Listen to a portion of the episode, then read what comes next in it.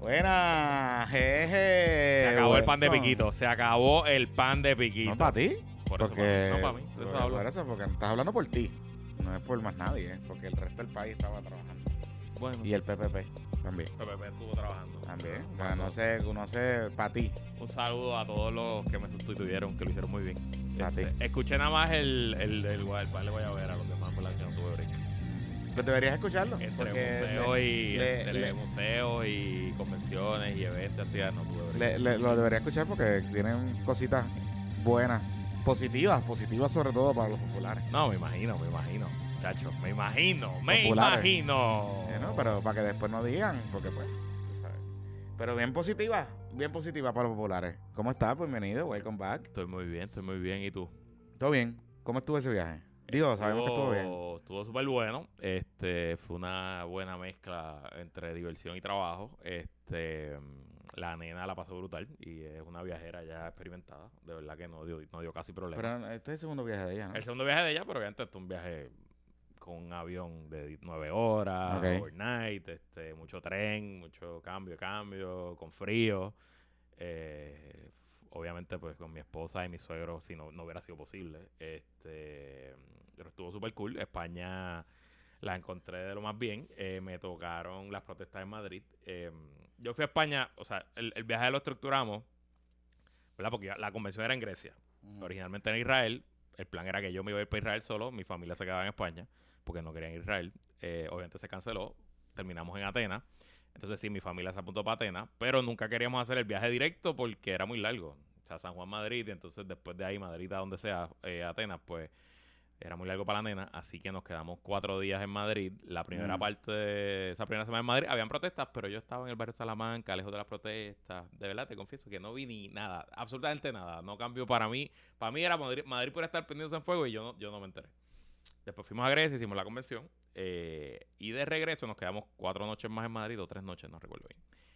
Y ahí yo había cogido un Airbnb en el barrio Argüelles, cabrón, Mm. a dos cuadras de la sede del PSOE, que donde eran estaba- todas las protestas. Eso, que estaban las protestas. O sea que yo no, no- yo no, yo no, enter- yo no, no entendí bien porque Ajá. que estaban protestando, pero está bien. Ok, nada, están protestando. te O sea, ¿le robaron las elecciones? no le robaron las elecciones. Ah, no, ok. ok, so.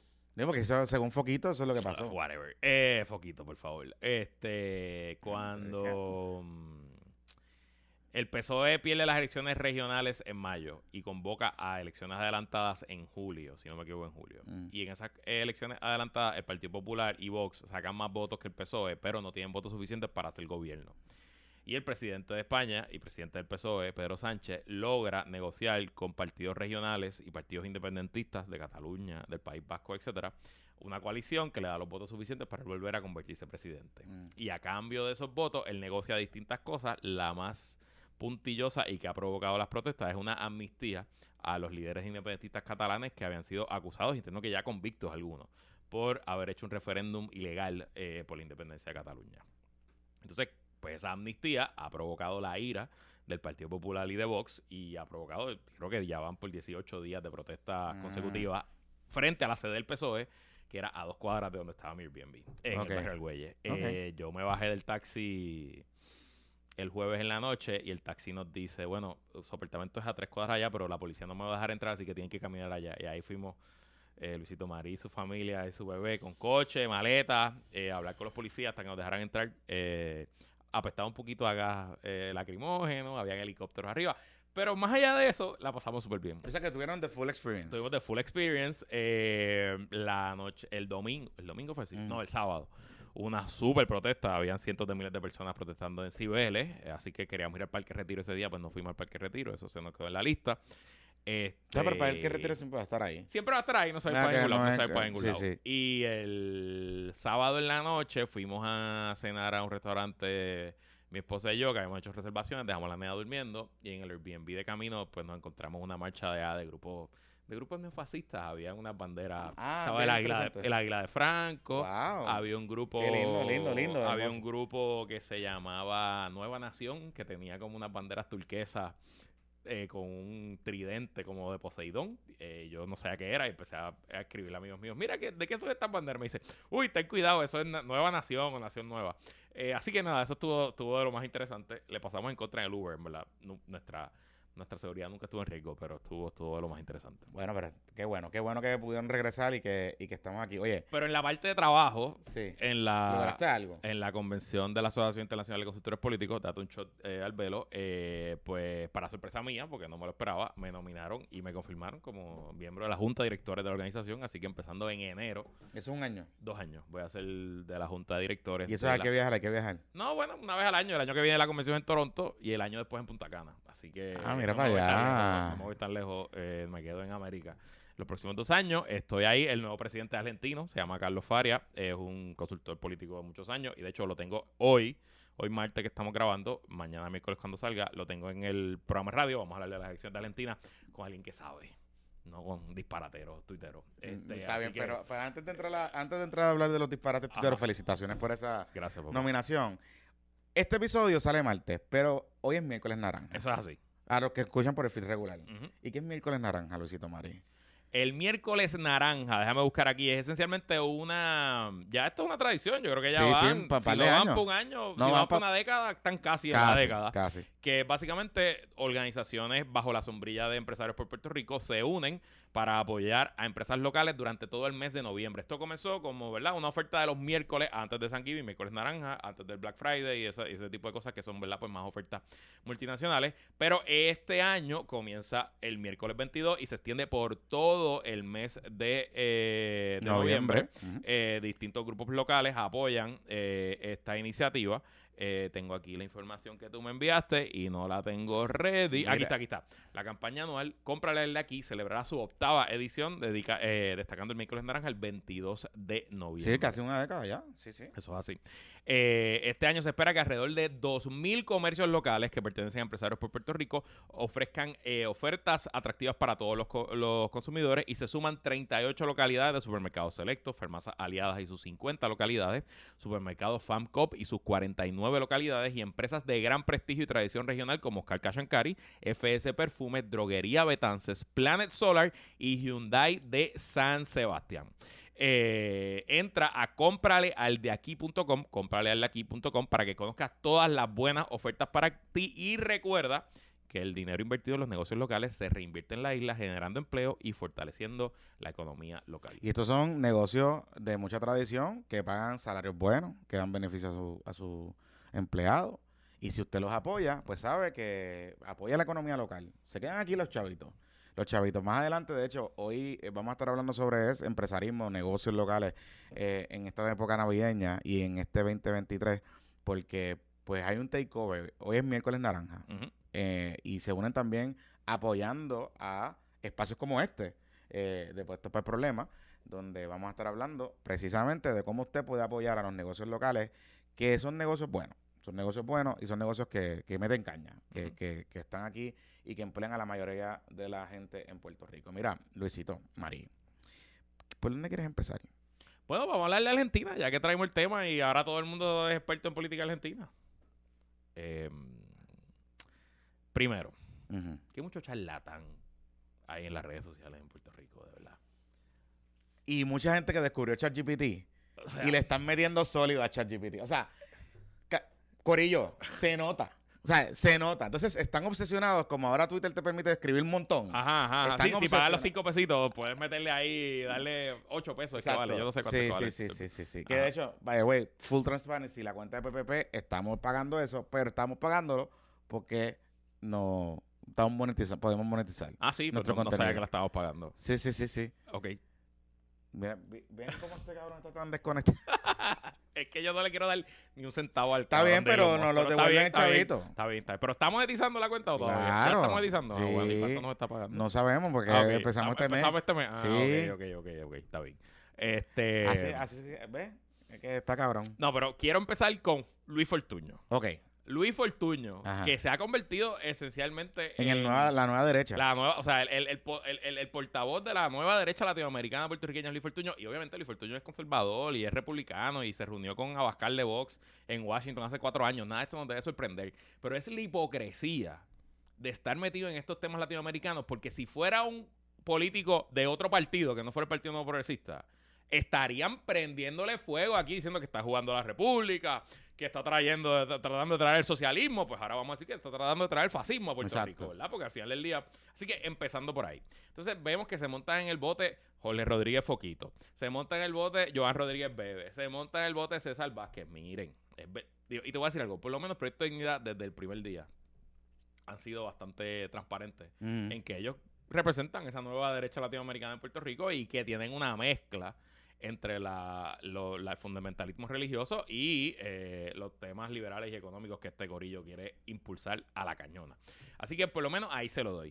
Pero entonces me llama poderosamente la atención la cantidad de políticos PNP que se montaron en Eso el te iba a barco decir. después de Eso esto. te iba a decir. Eso te iba a decir. Si hubiera sido un político popular que hubiera, le hubiera mandado una felicitación a AMLO cuando AMLO se convirtió en presidente de México, hubieran dicho, ahí viene el comunismo de AMLO. Pero Bro. cuando es uno de derecha como Milei, entonces ellos pueden hablar lo que Tú quieran. sabes que a mí me está curioso porque el primero que acuñó la frase esa de jugando a la República fue Luis Fortuño. Correcto. Luis Fortuño, cuando era gobernador, eh, particularmente, él criticaba a los líderes del Partido Popular o los líderes independentistas, qué sé yo, que se reunieran con cualquier presidente de turno de Latinoamérica. Bueno, aquí sí la invitó a Chávez en el 2001 Sí. a su toma de posesión y todavía se lo saca y todavía cara. se lo sacan en cara. Entonces, ¿verdad?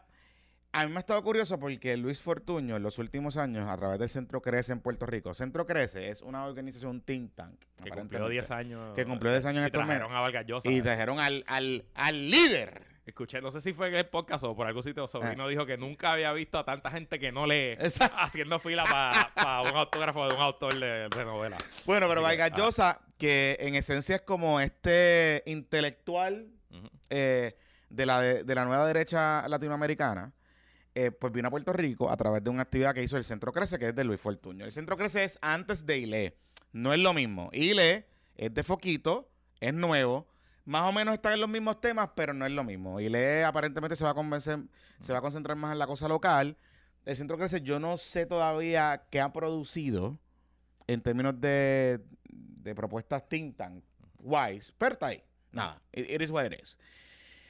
De hecho, creo que la, funda, eh, la oficina de ex gobernador de Luis Fortuño es como adscrita, a- o sea, como que crece y la oficina están ahí metidas. Anyway, Ok. Cierre Sí, es que está todo, o sea, la Fundación Luis Fortuño, la oficina de, la, de, de exgobernador y Crece está todo en Ana Geméndez, en Ana ahí Geméndez. junto, en el mismo Exacto. sitio. Y Ana Geméndez es como que el, La sede. la sede. Cuando ellos empezaron en este push gi- gigante a meterse en política, y pero estoy seguro que esto también está con, eh, enjuntado con los negocios de Fortuño en el bufete y los Claro. clientes que Claro, claro, claro, claro, claro. Y, y- y los 22, recuérdense que esto es fundación, existe, esas cosas. Anyway, cierro ese paréntesis, pero es importante entender por dónde es que va la cosa. Luis Fortuño, en esencia, está jugando a la República porque él se está presentando en Latinoamérica, Digo, lo con- que es- contrario a lo que hacía en Estados Unidos, se está presentando como este postandarte New Age Y libertario y el derechista. comunicado que envía la campaña Javier Milei dice nueve expresidentes latinoamericanos endosan a Javier Milei y lo ponen como expresidente. Exacto. Ese fue uno de mis tweets de las vacaciones que le puse un reply.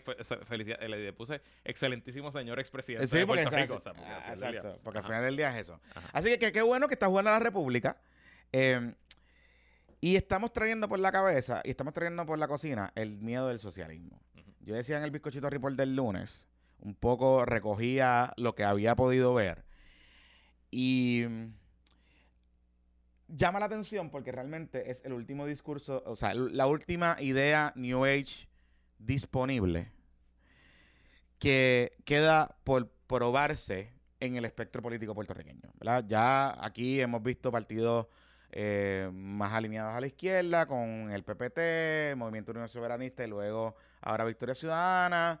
Vimos en algún momento dado el esfuerzo que hizo eh, Rogelio Figueroa, que era un partido más de centro, aunque tenía unos elementos de derecha, porque por ejemplo Nelson Rosario, que es el actual comisionado electoral, no sé si ustedes recordarán, Nelson Rosario fue el candidato en un momento dado, fue candidato en un momento dado, eh, y fue parte de ese grupo fundacional del, del Partido Puertorriqueño por Puerto Rico.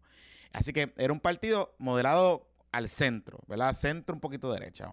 Eh, y todo esto se está como que montando en un framework de la nueva, de lo que se llama la nueva derecha latinoamericana. Correcto. La nueva derecha latinoamericana eh, coge cosas de Estados Unidos, coge del veganismo y coge cosas de cosas en España de Vox y las aplica a la nueva dinámica latinoamericana como una respuesta a los partidos tradicionales, porque la nueva derecha se está llevando enredado también partidos conservadores. O sea, eh, Macri, por ejemplo, en esta elección, El partido tradicional de centro derecha quedó rezagado. rezagado e inclusive y, y estaba en peleando. España. Vox se está comiendo el Partido Popular. Exacto. O sea So, que, que no es tampoco como eh, es, es realmente un contrahegemónico, ¿no? Eh, digamos, contra el bipartidismo corrupto. I don't know. Maybe. Sí, es contra los políticos, los políticos tradicionales. Porque Sí. hay, partidos, hay, hay, hay países de esto que siempre ha sido bipartita, hay países que ha habido muchos partidos, pero al final del día, pues.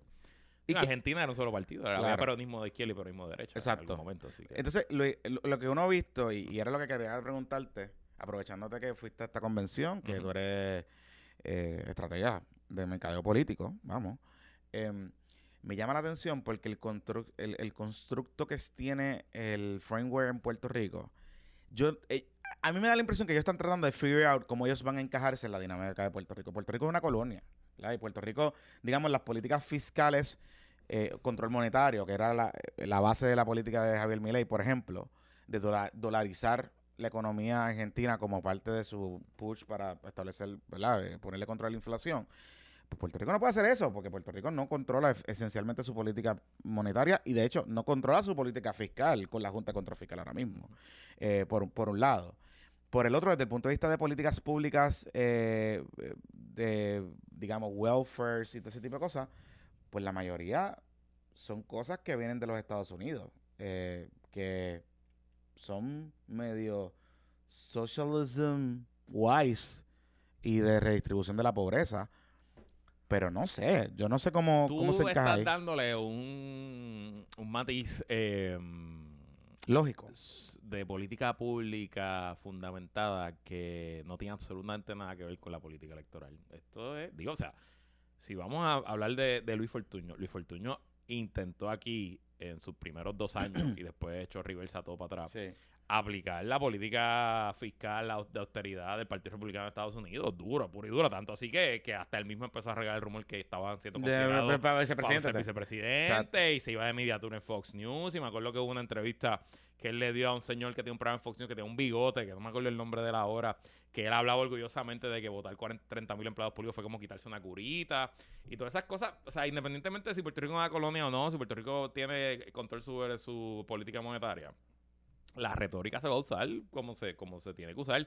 Y recuerda que la, la- lo que hace la nueva política, latino- la nueva derecha latinoamericana es que eh, utiliza los matices y las costumbres de la política latinoamericana, entiéndase su mensaje, sus colores, su música, su, su, su que es graciosa, que es, que es movida, y la aplica, bueno, con, con, para adelantar sus cosas. Y, y, por ejemplo, Javier Milei es un bufón. Tipo, o sea, yo lo digo con, no lo digo insultantemente, es que es un payaso. Y O está sea, se hace famoso como payaso porque pues es trambótico, tiene el pelo a lo loco como Donald Trump, se viste de superhéroe, este utiliza el shocking fact para, para el shocking factor para, para irse viral y así construyó una candidatura y claro, importante. Si la economía argentina estuviera más o menos bien o más o menos mal, Javier Milei no sacaba ni 5%, Mm. pero Javier Milei pues es la mezcla de, de una eh, derecha latinoamericana ascendente que va creciendo, una viralidad que, y, una, y un stardom que él encontró a través de las redes sociales eh, y una economía que la inflación este año, si no me equivoco, va por 470%. Claro. O sea, entonces, algo que ah, dijeron en la convención que yo no, yo no sabía, ningún presidente latinoamericano o ningún partido latinoamericano ha sido reelecto, no importa si es gobierno de izquierda o de derecha, cuando la inflación pasa el 40%. Ujú. Y esto, pues, la racha continúa. La inflación está en 400%. Es más, el mero hecho que esto haya llegado a segunda vuelta y que Sergio Massa haya sacado 36%, si no me equivoco, en la primera vuelta, Que Que- Guayo Libre se que si Libre sacaba se- 40% en la primera vuelta era presidente. O sea, que se quedó a cuatro puntos de Sí, ser sí. presidente Sergio Massa. Es un fenómeno. Ya hay un logro. O sea, Sergio Massa debe, debe dormir tranquilo diciendo, coño, co- a pesar de que me dieron este mojón Sí. y que me tuve que, Y que que era parte bandear con- y era que el ministro de Economía. de economía, o o sea, sea, como que o sea, sí, que te dice lo, lo complicado y lo polarizante que es, que es mi ley, que, que, que quedó segundo en esa primera, en esa primera vuelta. Eh, Y Milei siguió un poco también lo que hizo Nayib Bu- Bukele. En su, en su imagen. Sí, pero Nayib no se presentó nunca como, No, como él- loquito. como Era- un era loquito más- de era- derecha. De hecho, él siempre fue de centro, centro, centro. Exacto. Ahora ya gobernando es que se ha ido A lo volviendo loqui. más autoritario. y. Exacto. además que ahora gana con 80, 90% del voto. Así que he doesn't give a fuck. Exacto. Pero, pero Milei desde el principio ha dicho que es. O sea, y corría él- como outside, o sea, corrían como outside. Eso sí, outsider. Eso es otra de, la, otra de las Otra- mantras, ¿verdad? De ser el outsider, que aquí pues el outsider no podría ser eh, la derecha. Proyecto de Dignidad sí se puede presentar como outsider. Quizás la alianza se puede presentar como outsider, pero eh, este Luis Fortuño no se puede presentar como outsider. Claro, pero, pero, pero, o sea, volvemos. Y, y- y- y estoy de acuerdo con lo que plantea. Ahora, yo estoy tratando de y- y quizás, yo sí, yo vengo planteando y lo he hablado con un par de personas. yo no sé si te has dado cuenta. Joan Rodríguez Bebe, en los últimos, yo te diría que en los últimos seis meses, quizás más, ella como que ha empezado a shiftearse, a alejarse un poco de ciertos temas de core de, cierto- de, pro- de Proyecto Dignidad, luego del fracaso que tuvo su último proyecto para controlar el aborto. Eh, fracaso entre comillas, porque hay uno de esos proyectos que todavía estaba vivo, lo que pasa es que no se logró aprobar al final, pero el proyecto este de, de las jóvenes, si se hubiese aprobado, el gobernador estaba inclinado a firmarlo. Este, que fue el proyecto que ella, donde ella discutió con, con Emanueli. Pero eh, aún así, a mí cada vez más yo veo que ya se está metiendo en ciertos temas y radicando proyectos de legislación en ciertos temas que están entrando en esta dinámica quizás a su manera de traer temas foquito wise. Porque, por ejemplo, Foquito saca una en, la encuesta esta que ellos hicieron, el estudio que se hile de, la, de las licencias ocupacionales. Semanas después, Joan Rodríguez Bebe radica un proyecto para investigar las licencias ocupacionales en Puerto Rico. Luego hay un tema sobre los permisos, hay un tema sobre eh, ciertos tributos y ciertos impuestos, particularmente en el área comercial, que se ha ido, ella se ha ido adaptando a esa dinámica y se ha ido alejando de proyectos controversiales, aunque de momento se tira un tuit por aquí por allá para que su base se mantenga, se mantenga viva. Sin, sin embargo, sí Proyecto de Dignidad se ha mantenido en esa línea, porque, por ejemplo, Javier Jiménez y Adán Nodal Enríquez han tenido issues en esta primera fase de esa primaria, donde tú les preguntas sobre sus posiciones sobre el aborto, tú les preguntas, y ha generado en el metaverso de Radio Dignidad cierta discusión. Y me ha parecido interesante, de hecho, hablando con una persona que es miembro de la comunidad eh, de patroncitos de PPP, me decía, Joan se está reuniendo activamente con empresarios, con grupos de empresarios, heavy, Seguro. pero, pero, o sea, por lo bajo. Y el grupo este, el pack ese de empresarios por ahí que apareció, eh, cada vez más está inclinado en financiar su campaña, o sea, en apoyar públicamente su campaña. Y si busca las expresiones públicas de ella y del liderato, sobre todo ahora que han tenido muchos eventos y asambleas Exacto. públicas, y la frase libertad económica se repite mucho más que la frase libertad religiosa. Exactamente. Y es que, es que y es- de nuevo, la, una de las de los matices importantes de la nueva derecha latinoamericana es el matrimonio entre el fundamentalismo religioso y el libertad y el, el liberalismo económico. O sea, es algo que está trabajando. Y tú sabes quiénes usualmente también hacían un pacto bien bonito siempre entre el- los religiosos y los capitalistas. Yeah. El fascismo. o sea, digo, y no- yo no quiero ser el exagerado, ¿verdad? En Argentina, y un poco, ¿verdad? Para que la gente se me calme las tetas. Eh, Milei, aunque sea, aunque con el partido de Macri, todavía no tiene mayoría en Senado y Cámara. O sea, que no es que él va a llegar allí a hacer lo que salga de los pantalones. Dice que va a cerrar los ministerios. Yo no creo que lo pueda cerrar. A lo mejor él no nombra un ministro. Dice, va a cerrar los ocho ministerios. A lo mejor no nombra ministro, pero entiendo que necesita legislación para hacer ciertas cosas le tocará gobernar. La inflación en Argentina no se va a arreglar en, una- en un mes. Vamos a ver cómo le va el primer año, cómo le va el segundo año. Bolsonaro en Brasil pudo hacer muchas cosas, pero no fue reelecto. Al final del día fue derrotado. O sea que le toca gobernar, ¿verdad? Es bien fácil desde Twitter, es bien fácil desde YouTube. Ahora le toca meter mano. Eh, y al final del día, pues los argentinos escogieron como, como se manda. Y la democracia pues, tiene que ser buena para siempre. Cuando el resultado es el resultado, pues, pues, pues para adelante. Vamos Y a ver qué pasa ahora. Y hay algo importante, porque yo vi a Foquito ChatGPT, Ujú. Este Foquito GPT, Jorge Rodríguez, el Mica de Floral Park, tuiteando que un Milei Boricua en dos años puede hacer, eh, lanzar un partido, no sé qué, y qué sé yo. Y yo le, yo le puse como que, bueno, pues tírate, Tírate. tírate, caballito. O sea, Dignidad le ofreció correr y se huyó. Tírate o haz, o haz un partido tú. Haz un partido tú. Pero más allá de cualquier esa, de la tiradera de Twitter. Y un poco en la línea, Benjamín Torrecotal lo comentaba más o menos y le cayeron arriba. Saluditos a Giancarlo González que le dieron cantacito. Pero bueno, vamos a asumir, por ejemplo, que aparezca un Milei en Puerto Rico. Y un Milei que corra por Proyecto de Dignidad. Pero eso por- no es Javier Jiménez. Ok, dale. No, puede No, ser, no, no, pero está bien, pues va- llámese Javier Jiménez, Ajá, llámese Foquito Rodríguez, Dale, llámese dale, que sea, sea. el que sea, el que Ajá. sea. Sambo Marí, que le encanta a Javier Milei. José Pérez. José Ajá. Pérez. Oh. Eh, y de momento empieza a pegar, lo empiezan a meter en los programas de televisión, todo ese tipo de cosas. Yo haciendo una lista, un laundry list de cosas que Milei va a hacer en Argentina, o que quiere hacer, o ha propuesto hacer en Argentina, extrapolándola y buscándola, eh, digamos, sinónimos en Puerto Rico. Por ejemplo, la reforma de salud la tendría que eliminar, como está funcionando operacionalmente ahora. Claro. La reforma de salud Seguro. literalmente se tendría que eliminar. Claro. La, el programa de Digo, asistencia... ¿sabes que una de las propuestas de Milei era permitir la venta de órganos. Por eso. El capitalismo argentino. Claro.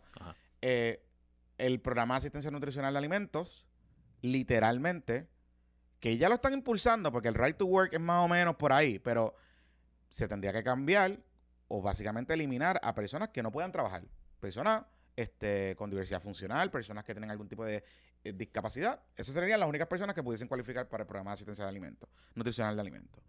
Eh, WIC, que ayuda a cientos de miles de madres en Puerto Rico, no, no, no pudiese, no, no pudiese existir, no, no, no, no pudiese existir. Punto. Eh, La ley 2022. la ley 2022 no pudiese existir. Eh, la ley de salario mínimo en Puerto Rico. La ley de salario mínimo en Puerto Rico, que ahora mismo está en 850, que es el salario mínimo estatal, pues no pudiese existir porque entonces dejaríamos que las fuerzas del mercado determinaran los salarios en Puerto Rico. Le acabo de mencionar cuatro, cinco, seis cosas que si extrapolamos un Milei en Argentina a Puerto Rico, esas son las cosas que se eliminarían. Ah, que es posible o no es posible porque son con fondos federales y no sé qué y no sé cuánto y, y qué sé yo. Claro, es verdad. Muy probablemente no los pueda eliminar. Pero, ojo con lo que... Yo sé que suenan bien bonitas estas ideas. Y yo quizás pudiese simpatizar con algunas cosas como por ejemplo el tema de la permisología. Yo creo que hay muchos permisos aquí en Puerto Rico que están al garete. El tema de eh, ciertas, ciertas regulaciones regu- reglamentarias para los negocios, operar. Quizás hay que mirar el tema de los impuestos. eh, pero los impuestos para todo el mundo, no solamente para, la- para las grandes empresas, para todo el mundo. Para todo el mundo. Pues vamos a ponerlo ahí sobre la mesa.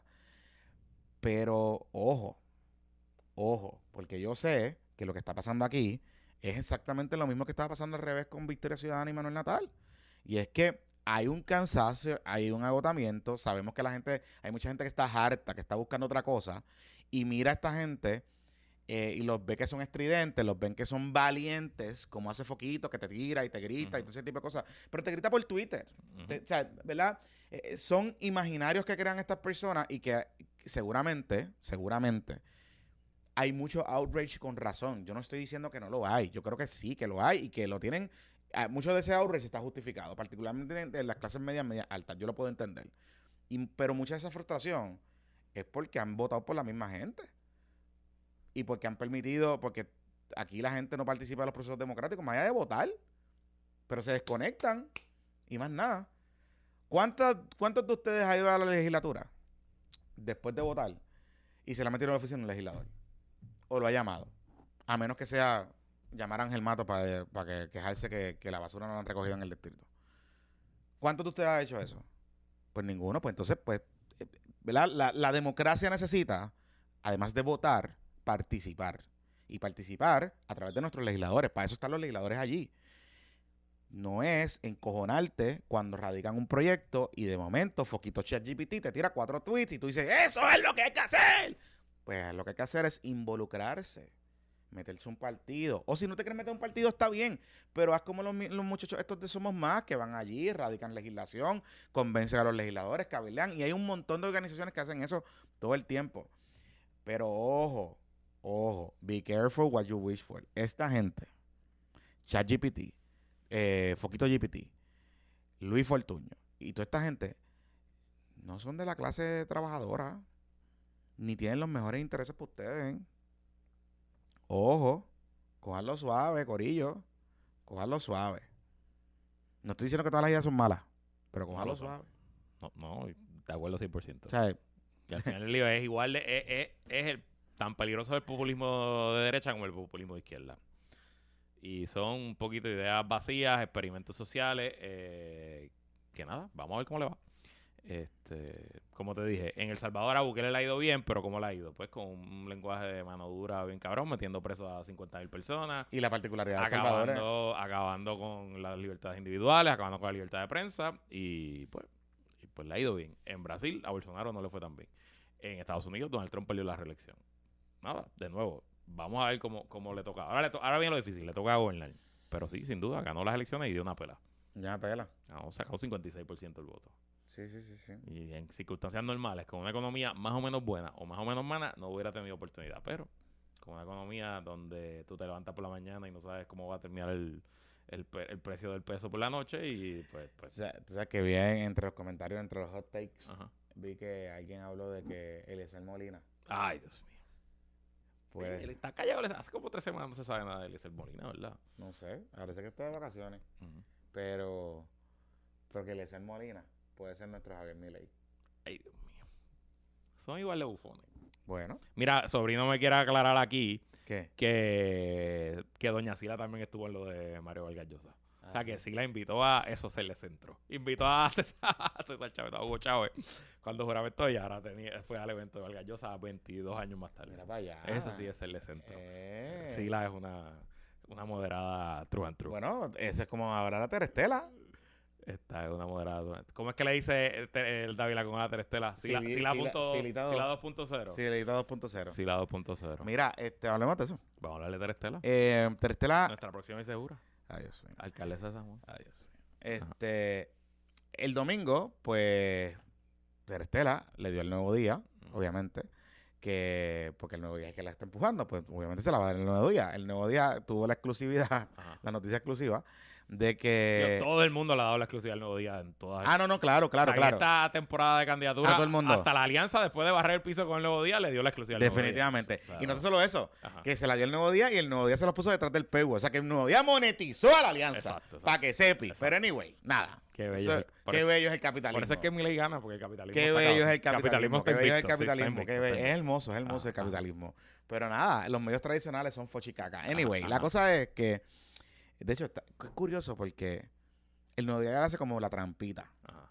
El domingo era la asamblea de Victoria Ciudadana. Ajá. Fue la asamblea de Victoria Ciudadana. Eh, en el Tapia, qué sé yo, y Manuel Lo vamos a Natal. discutir, lo tenemos ahí, Exacto, exacto, exacto. Y. Manuel Natal, y vamos a hablar de eso ya mismo. Pero ese día sacan la historia de Terestela Ajá. por la mañana y abren el periódico con eso y no sé qué. Ok, chévere. Lunes, Terestela se va de Media Tour. Y va por todos lados, por todas las emisoras de radio, por todos los canales de televisión. Creo que hizo como 18 entrevistas. Sí, sí, sí. Eh, ¿Verdad? Chévere, cool. ¿Qué pasa? Terestela, obviamente, y aquí nosotros hemos hablado de esto, usualmente cuando es un candidato nuevo que le da entrevista a todo el mundo, esas primeras entrevistas son softballs. Esto es, vamos a conocerte, qué sé yo, a menos que de momento no salga un escándalo bien brutal, pues no se van a clavar al invitado. Eh, y esencialmente eso fue lo que pasó, no hubo nada así eh, extraordinario. Te hablo por mi experiencia. Yo me toca entrevistarla, eh, nada, empezamos a hablar un poco, qué sé yo, eh, de su visión, de quién es ella. Ella me abre la puerta para dos temas. Ella me muestra su resumen, que ella pues viene de la, de la industria del turismo, estuvo en la, en la academia en, en ese tema, etcétera, etcétera, etcétera. Y lo que me provoca hacerle una pregunta que yo hubiese pensado, porque alguien me dijo, diablo, esa pregunta, puñeta. Yo, bueno, es que si tú me, si estoy hablando con una persona que me dice que su experiencia es ser asesor y estratega de turismo y que ha estado vinculada a la industria, pues el tema, digamos, más complicado desde el punto de vista turístico en los últimos 10 años en la ciudad capital es el tema de los alquileres a corto plazo, Airbnbs. Y yo le hice una pregunta bien sencilla, le dije, ¿cómo eh, usted va a atender o qué usted piensa hacer con el tema de los Airbnbs eh, para balancear que los Airbnbs continúen, pero que las comunidades no se sientan que están siendo desplazadas, que es el tema principal? Pues Terestela me empezó a contestar el talking point, ¿verdad? Me hizo el pivot, tengo mi plan de cinco puntos, no sé qué, no sé cuánto.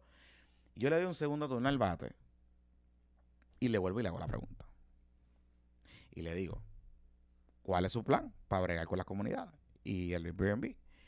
Y ella me dice, esencialmente, no me dice nada, pero me dice que los Airbnb se van a quedar.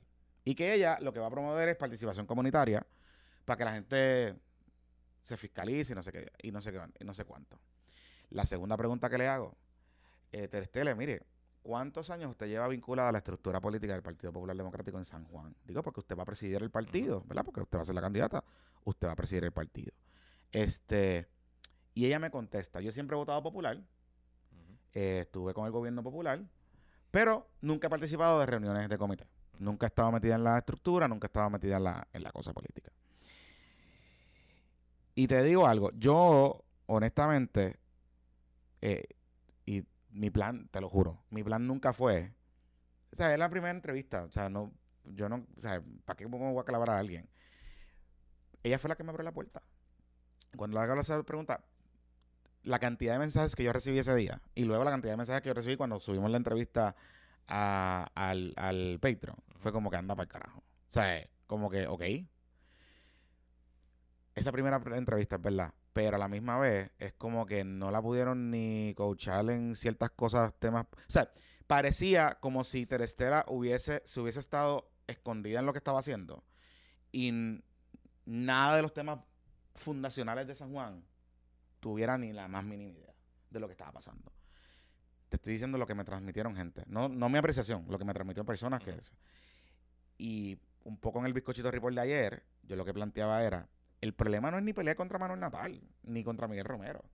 El problema es que tú tienes una figura como Manuel Calderón Cerame, por ejemplo, que lleva dándole a los temas, haciendo su trabajo. Yo no estoy diciendo nada malo ni nada bueno.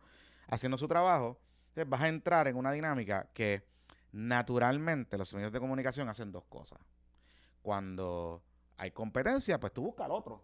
Pues si Miguel va contra Terestela, pues yo llamo a Terestela para que le caiga arriba a Miguel. Y si, pues viceversa. Y llamo a Manuel Natal para que, bueno, pero Manuel no contesta, pero Manuel Natal para que le caiga arriba a, los otros. Eh, pero en San Juan se ha dado una dinámica por el vacío institucional que tiene el partido de que Manuel Calderón Cerame es esa voz. O sea, si hay que caerle arriba a Miguel Romero, tú llamas a Manuel. Y por ahí te va. Entonces, e- ella va a entrar en una dinámica que va a tener que pelear, no tan solo con sus contrincantes, sino que a la misma vez va a tener que reestructurar el partido en San Juan, porque va a ser la líder de San Juan, obviamente con la ayuda de- del liderato, y a la misma vez va a tener que batallar cómo ella se convierte en una voz importante, relevante de fiscalización en una coyuntura política partidista vis a vis Manuel Calderón Ceramo. Porque conociendo cómo los muchachos producen en Puerto Rico y conociendo cómo se dan las dinámicas de los medios de comunicación en Puerto Rico, la ventana de tiempo para que ella haga eso en esa coyuntura que yo te digo es bien corta. Es bien corta, porque tú tienes que hacer un programa de televisión, tú tienes que hacer un programa de radio todos los días. O sea, y ella va a tener que up to speed en muchos temas y tener que empezar a proponer y proponer cosas y empezar a darle cantacito a la gente porque se le va a hacer bien difícil poder eh, conseguir earn media, o sea, cobertura gratis en esa dinámica que yo te acabo de explicar. Y es conociendo a la gente, o sea, conociendo cómo se da esta dinámica. San Juan es una campaña mediática. Y ella tiene un poquito la suerte que Manuel Natal lo odia a mucha gente, o, o Manuel Natal odia a mucha gente de los medios y no lo llaman. Pero no es solamente Manuel Natal, es, sola- es todo y esto. cuando de invitan falla porque ayer anoche se me, se me quejó Sonia Valentín en mi en mi segmento de mi programa radio que, Ah. que lo tenían buqueado y no llegó. a- Ah, ¿no se levantó al temprano? mañanero, no, no llegó. No se levanta temprano. Mira, ella es una persona que viene de afuera, es una outsider, nunca ha sido candidata, no da entrevistas desde que dejó de ser director de la compañía de turismo y pues tendrá sus momentos complicados como todo, pero pues aprenderá sobre la marcha. No hay mucho, no hay mucho que analizar realmente ahí, o sea, pues tuvo una entrevista floja con, con Jonathan. No es la primera persona que tiene entrevista floja con Jonathan. Son muchas personas las que tienen entrevistas flojas con Jonathan. Este, pero no creo que nada de lo que ella dijo allí o no dijo sea mortal, por el contrario tiene un rude awakening y tiene que, que, que foguearse rápido. Eh, pero yo creo que tiene una ventaja sobre Miguel Romero y sobre Manu- Manuel Natal, que es eso, que ella puede decir, sin a equivocarse, que a contrario a sus contrincantes, ya no es una política de carrera. Y pues yo ella le ofrece a San Juan lo que es ser una persona de carne y hueso normal, que ha hecho carrera fuera de la política, que Y con- que ahora decidió. y que ahora decidió, pues ya, ya está. O sea, ella correría como un outsider. Sí, sin duda. Esa sería la campaña que lo sugeriría. Completamente, como outsider, completamente. Mm. Y claro, el tema es el siguiente. Yo presumo que ella va a tener una buena capacidad de levantar fondos. Debe levantar más dinero que Manuel Natal. Debe levantar más dinero que Rosana López levantó en el 2020. Eh, y pues no creo que levante más dinero que Miguel Romero, obviamente. Eh, pero de ahí, hasta donde ya entonces puede estirar Ella ese es, de, chicle. ella es de los corillos del precinto 1. que es de Sí, no, ella, ella, Condadito, ella se, Miramar. mo- Sí, sí, se sí, mo- sí. Y, y- y yo te garantizo, no tengo ningún tipo de información, pero yo te garantizo que los comerciantes de San Juan, sobre todo los afectados por el Código de Orden Público y el toque de- del toque de queda de San Juan, ya le están haciendo fundraisers y ya le van a empezar a donar. Yo, yo te garantizo que ella va a tener una buena cantidad de dinero de esos grupos para empezar. Sí, sí. O sea, yo no, no, no, no tengo duda. No tengo duda. Y viendo un poco lo que ha hecho.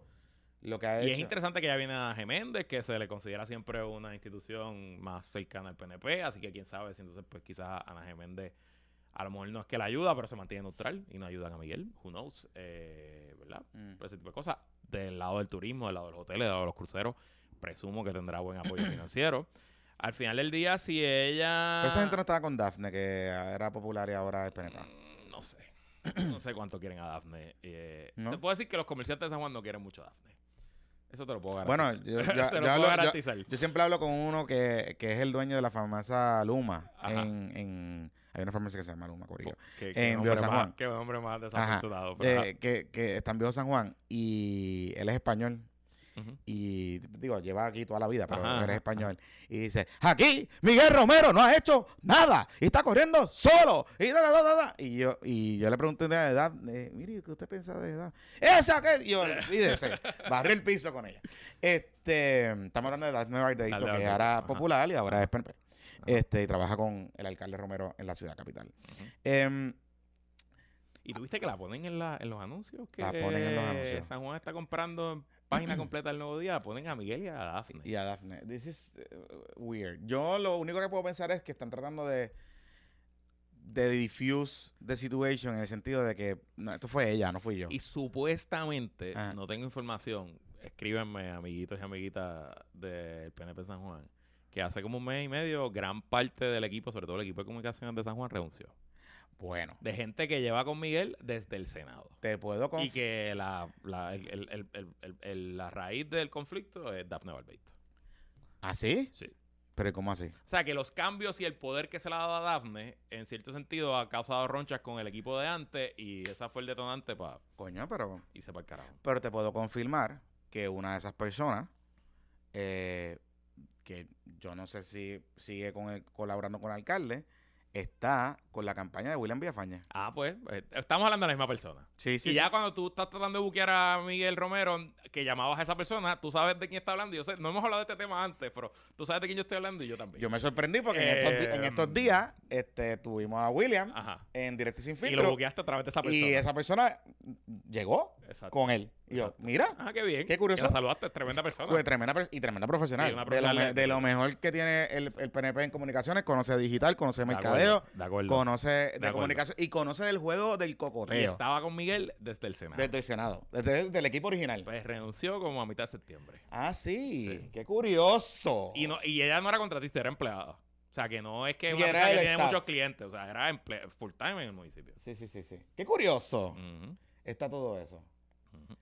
Así que nada, hay carrera en San Juan. Lo, lo interesante aquí es que hay carrera en San Juan. Yo veremos cómo le va a Terestela. Sí, bueno, pero hoy... eh, Mira, y hablando de San Juan. Ajá, hablando, Eh, hablando de... eh, pusimos la encuesta hoy, el cuestionario de Nuevo Día, pero está en el bizcochito report. o está en el, el- el- en el bizcochito report. Le- tiene- le- no he leído el cuestionario todavía, así que no. Pero tienen que entrar al bizcochito report porque está bien difícil conseguirlo, lo conseguimos y se lo pusimos Ujú. en, el, en, en el Patreon. Así que recuerde que desde 5 pesos usted se puede suscribir, lo va a ver completo. Hoy yo saqué algo, eh, un poco, varios hot takes que vi de, de la encuesta por encima. Uno de ellos, Manuel Álvarez, lo ha compartido en sus redes sociales. Un problema que hubo con la, con la, con la muestra, que parece un error, pero no es un error. Es que parece que lo hicieron a propósito. Pero hay algo interesante, particularmente con San Juan y con el PPD. Pero tiene que ver el bizcochito report. Eh, desde 5 pesos se puede suscribir en patreon.com diagonal puestos por problema. Ahí va a haber todo el cuestionario completo, todo el cuestionario completo del nuevo día con las contestaciones co- según ellos las calibraron. y eh, las preguntas. Y ahí es que hay unas cositas bien interesantes. Así que patreon.com, diagonal puestos para el problema, eh, se suscriben y lo puedan poder ver. Mira, este, hay carrera en San Juan. Hay hablar de San Juan, pero, ok, pasando de San Juan a nivel isla.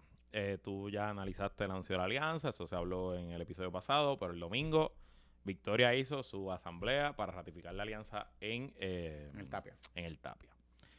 Buena asamblea, llenaron el Tapia. Yo creo que está bien. Visuales buenos, eh, un partido que parecía dormido, estaba despierto. Sí, sí, sí. Este, Tenían que, o sea, el primer task era que tenían que llenar el Tapia. tenían que llenar el Tapia. Y lo llenaron. Exacto. Y esa es la que hay, lo llenaron. No hay, Pum. no hay otra, no hay otra forma, no hay otro análisis.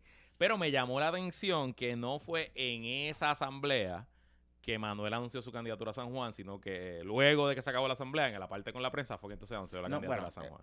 Paréntesis. Ajá. Él sí anuncia en la asamblea. Lo que pasa es que es al final del. Es como en el turno de cierre, no sé qué. Ok. Él da como un mensaje de cierre y él ahí. Que fue medio extraño porque él quería como que hacerle un medio. Una analogía. Como que él empezó a hacer mensaje como que. Este. En este escenario. Aquí que se han hecho anuncios tras anuncios tras anuncios de no sé qué, y haciendo referencia al mensaje de presupuesto de Miguel Romero, que son ahí en el Teatro Tapia. Este hay que, hay que finalizar el trabajo. Y sí, voy a aspirar, qué sé yo. Eh, Fue así medio extraño, pero fue al final.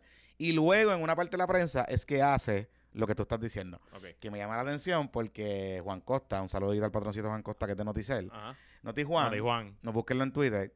Noti Juan le hace una pregunta y le dice, eh, bueno, era como un secreto a voces y, y como que habían dudas, qué sé yo. Me dice, ah, ¿ustedes no sabían que yo iba para San Juan? Y yo, no. Ah, o sea, que fue así como bien under- o sea, fue así como medio... Yo como que caballito, Rosa. Seguí la Ajá. semana pasada Ajá. estaba diciendo que tú no ibas para San Juan. Ajá, la historia del nuevo día dice que tú sí ibas para San Juan. O sea, era como que ponte de acuerdo, caballito, ponte de acuerdo, ponte de acuerdo. Pero nada, it's okay.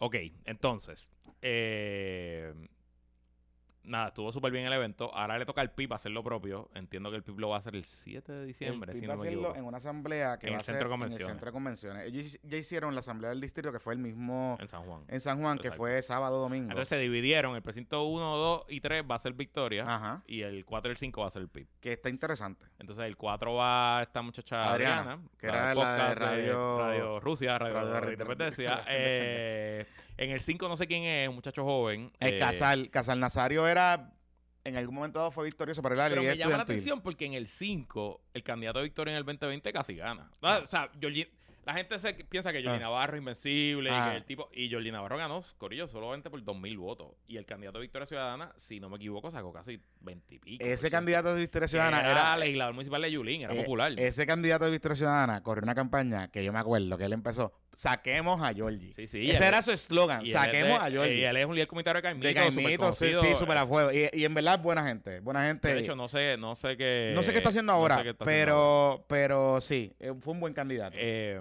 y en el 4, que corrió una muchacha que se me escapa el nombre ahora, también de Victoria, esa muchacha sacó 4 mil y pico votos. que de- en el 4 fue, eh, esa muchacha es de Villanevares. Y esa muchacha, Y ahora está trompista. trompista, anti-vaxxer, Sí, sí, full, sí, sí, sí. Y esa muchacha, Horseshoe Theory. eh, es bien loco, bien loco, bien loco, bien loco. Pero, obviamente, la cantidad de votos que saca esa muchacha en el 4, eh, me- no me acuerdo el nombre de ella, pero el- la cantidad de votos que saca, esencialmente hay una correlación entre lo que se quedó Manuel Calderón Serrano. Per- no, fue más, pues Manuel perdió por 600 y Ah, esa por eso, sacó 4 mil. Cuatro mil y pico de votos, por eso te digo. O sea, que que. eh, eh, no es que le robó la elección, no le robó la elección, pero, pero, pero sí. Eh, a Víctor Pared, pues. Digo, en el 1, Victoria queda segundo. O sea, que por eso yo entiendo que a lo mejor por eso es que Victoria está, tirando, está cogiendo el candidato. Pero en uno. el Pero uno, va a ser ¿cómo el mismo candidato. Albert, Albert- Alberto Aderquez fue el candidato de Victoria. pero ese va a ser el mismo candidato. No lo sé. Por no eso, porque Alberto Alderquez creo que es un candidato que hubo un issue. Algo le sacaron. Él tenía un problema, algo, un problema serio. Algo pasó. Que él tenía un problema serio en el contexto este el Me Too y Ah, pues algo no lo sé, así. no lo sé. Victoria lo deja en la papeleta, pero no la apoya. O sea, como que no lo, no le impulsa, qué sé yo, y aún quedan segundos en el 1. Porque en el 1, nosotros hemos hablado de esto. Sí, el 1 fue donde mejor salió lugar. Donde mejor salió el lugar o donde mejor isla. salió Manuel. En el 2, el caso de Luis Raúl Torres. En el 2 tiene sentido que hacerle victoria, pero en el 2, el candidato de victoria sacó 6.461 votos, Fernando Villaespesa Salduondo. Eh, que no, no, no sé quién es, no sé si va a ser el candidato. En el 3, que fue el Eva Prados, que casi gana, que perdió por 121 votos. Eh, a esto también tiene sentido que sea de Victoria y presumo que será Eva Prados de nuevo, ¿verdad? Porque si Rosa se iba a correr al Senado por San Juan, pues presumo que Eva Prado va a correr de nuevo para el 3. En el 4, Rafaela se llamaba. Rafaela Esteves Rafael- Agramonte de Victoria sacó 7.105 votos. Y Manuel Calderón sacó 10.241. Na- Manuel perdió por 600 votos contra Víctor Pared. O sea que esos 7.000 votos, sin duda, habían 10 veces la cantidad de votos que necesitaba Manuel para ganar. Y en el 5, que es el tema de Georgie, todo el mundo habla de Georgie, invencible.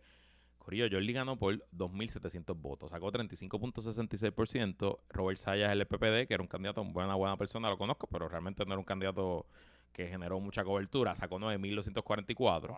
Y Carlos Ávila, que era el candidato de Victoria, sacó 6.722. Sacó 20% del voto el candidato de. Victoria. Así que me llama la atención. Yo, honestamente, yo, Victoria, hubiera peleado para que los cinco candidatos de San Juan fueran míos. Porque además fortalezco más a Manuel así. Entonces le doy los cinco de Bayamón al PIB. I don't know. Ellos, ellos entenderán cómo habrán hecho el cuadro de la alianza.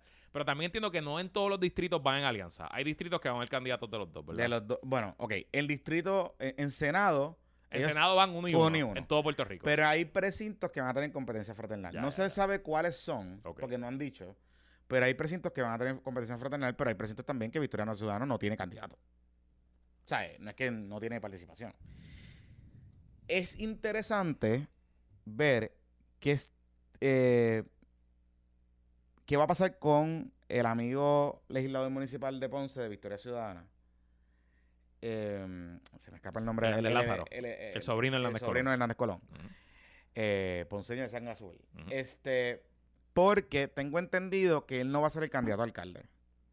Eso que- me parece, esa es la, esa es la cosa que creo que más va- me vuela la cabeza de todas las cosas Sí. que está pasando ahora, que él no sea el candidato a alcalde de Ponce y que no sea el único candidato, me parece una, una Que locura, creo que va a ser el. o- creo que va para una de las plazas por distrito en Ponce.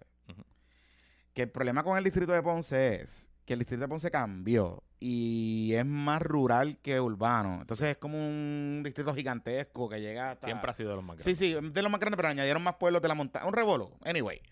No sé, yo no creo que sea una buena estrategia. A menos que, a menos que vayan a tirar a Hernández Lázaro a un distrito que es el de Ponce, Ponce Ponce, que es donde está. Dice aquí, nos dice aquí una patroncita ponceña que es el de Tito Fulque que va a correr. que por eso, que es el de, que, 24. que es el distrito que es Ponce Ponce. Ciudad Ponce. Eso es Ciudad Ponce. Ciudad Son Ponce. distritos ah, pequeño, urbano, como el precinto 1. Exacto. Que es Ciudad Ponce. Si es así, puedo entender la estrategia Ya. y les puede salir. Les puede salir. Pero si es que lo van a tirar por otra cosa, pues no. Eh, van a desaprovechar un buen... O sea, yo lo he dicho aquí, lo hemos hablado anteriormente, a mí me parece que Hernández Lázaro es tremendo candidato para cualquier cosa en el área azul y ha hecho un buen trabajo, Ujú, contrario al coordinador general. Que mucha gente me dice, ay, que el coordinador tenía otras funciones y qué sé yo. Bueno, pero José Hernández, eh, Hernández Lázaro nunca abandonó sus funciones como legislador municipal y nunca abandonó sus funciones nacionales participando en programas de radio y televisión. Y es abogado full time, se, se gana la vida siendo abogado. ¿Me entiendes? No le pagan un salario por ser Bueno, ¿sabes? Como que... el líder de Victoria en Ponce. Nada, para que ok. sepi. Para que sepi. ajá. Anyway, este. Bayamón es el caso interesante. Vayamos a estar de lo más interesante. Esa movida de Betitito me voló la cabeza. Pero está interesante. Algo ellos están viendo en esos números Bueno. que les dice que hay una oportunidad ahí. Es que yo vi los números. Vamos a Mi- buscar. ah, Mira el mu- lo- los números del distrito de Bayamón. Sugerirían dos cosas. Si tú sumas lo que el PIB sacó en Bayamón y lo que Victoria sacó en Bayamón en el 2020, más o menos, hay cerca de 50 mil votos. Migdalia Padilla sacó 52 mil. Mira, Milna Conti, que fue la de, Victor- la de Victoria que más votos sacó en el distrito de Bayamón, sacó 27. 27.400. ¿Y cuánto sacó el del PIB? Y Hugo Rodríguez Ajá. sacó 18.094. O sea que en la suma te da casi 50. Casi 50. Te da como 46.000. Ajá. Y Migdalia sacó 52. Por eso te digo. Claro, y el PNP tiene una primaria ahí extraña que quieren colgar a Migdalia. Quieren colgar a Que. Tomás Rivera Chatz le buscó una candidata a Migdalia. Quieren colgar a eh, Migdalia. Que yo no entiendo qué está pasando ahí. Así que yo presumo, entonces aquí va Betitito por Victoria y el PIB va a tirar un solo candidato también. Que no, sabe- no sé quién a lo mejor ya lo han anunciado, pero yo no, no sé quién es ahora mismo. No, del PIB no sé quién es. Pero, pero. En verdad, lo más difícil de todo este proceso es enseñar a la gente cómo votar esto. Digo, te voy a decir algo. Creo que en los distritos, si es uno y uno, es más fácil.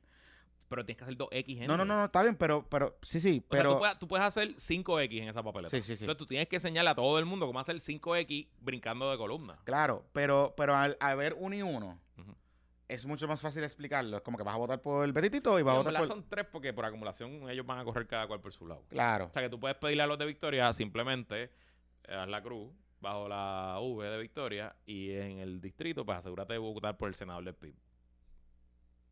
Sí, Ok. sí, sí. Ah, vamos a ver cómo les va. Está interesante, está interesante. Eh, eh, recuerden algo que también el distrito de Bayamón, no olvidemos. César Vázquez va a correr por el Senado por el distrito de Bayamón. Y César Vázquez, Oh, sí. es verdad, no, oye, no estoy diciendo que vaya a ganar, pero César Vázquez tiene una En el 2020 no hubo candidato de dignidad No, en Bayamón. y un, y- pero tiene un factor de reconocimiento, por ma- para bien o para mal, que él entrar en esa contienda lo que significa es, no es que vaya a ganar una de las sillas del distrito, pero puede ser lo suficientemente interesante para robarle votos al PNP. Y vaya usted a saber, Sí, sí. De hecho, vaya usted a de saber, nuevo, en el 2020 hay un facsímil que fue Arecibo. Arecibo Mm. es el segundo distrito más PNP distrito senatorial después del de Bayamón. Distrito que el Partido Popular no ganaba desde el 2000. Mm. Distrito que en el 2016, si no me equivoco, el Partido Popular perdió por 40 mil y pico de votos. ya, ya lo. Y en el 2020 entraron los dos senadores del Partido Popular.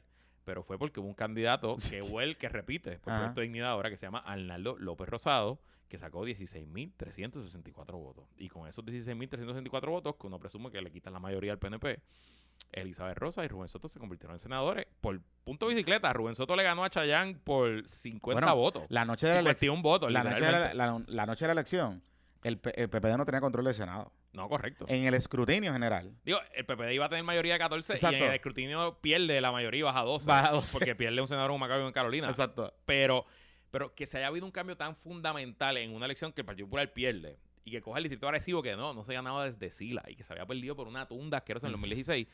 A mí lo... Y que fueron candidatos que digo, hicieron su campaña y... y, y- y- pero ahí, ahí había candidato de victoria, yo creo, también. ¿verdad? también había dos de Victoria. ¿Y, y cuántos sacaron? los de Victoria sacaron 20.101 y 17.000, sí. pero, pero pensá que esos votos se los quita a los populares. Claro, pero mira, pero mira lo que interesante que, que tú estás hablando con eso. O sea, y es lo que hablábamos en el último episodio con Manuel Álvarez. Lo invito a que lo escuchen. Si no lo han podido escuchar, lo invito a que lo escuchen.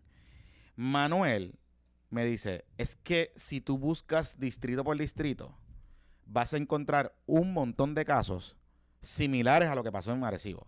Lo que no fueron tan trascendentales, pero vas a encontrar un montón de distritos y un montón de precintos donde los partidos emergentes sacaron un montón de votos. Un montón de votos. Y volvemos. A lo mejor no es suficiente para ganar, pero vaya usted a saber lo que puede pasar.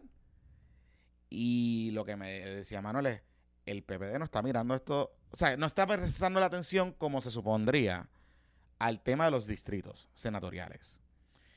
Em, y el PNP, pues, obviamente, lo que pasa es que el PNP, como tiene consolidado bien su base, pues, El PNP, yo siento el PNP un poco en negación. sí, Eh, yo siento que el, PNP cree que el, el país, la- el, el- el electorado ha cambiado para todo el mundo menos para ellos. exacto. Y el mero hecho que estén tirando seis candidatos por acumulación, este, te- yo lo noto un poco que ellos creen que el mundo ha cambiado, pero para ellos no.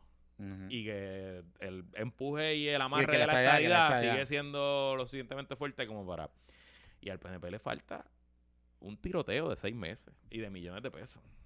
Que podemos hablar de eso ahora. ¿Viste el anuncio del anuncio de Diego? No tengo mucho que decir, en verdad. Porque o sea, puedo entender el simbolismo. Ok, ok. Eh, qué bueno que hagas, tú, tú tienes que hacer Sí, tu sí. lanzamiento formal, ¿verdad? Ya hizo su video y tuvo su media tour, el anuncio, y pues ahora le toca hacer su lanzamiento, que debe ser un evento de fuerza. Pero el lanzamiento que tres meses después de ese anuncio. Claro. Y entonces vas a hacer el evento de fuerza en la casa de Barbosa. Yo presumo que no va a ser dentro de la casa. Pero ¿tú sabes dónde es la casa Barbosa? Sí, donde han grabado especiales del Banco Popular. Y es en el pueblo de Sí, Bayamón. sí, sí, es sí. una de las calles del pueblo de Bayamón. Donde estuvo Ricky hace un, hace un año. que pues, es una calle de un casco urbano puertorriqueño. O sea, es una calle que, que si tú metes, digo, si metes 5 mil personas, pues vas a llenar la calle entera y se va a ver bien apretado. Pero, pero con 200 personas también se va a ver lleno. Sí, o sea, yo puedo entender. Yo vi, yo vi el escuché el mensaje que ella dio para anunciar, que me parece un mensaje larguísimo. No debieron haberlo hecho tan largo, pero está bien. Este.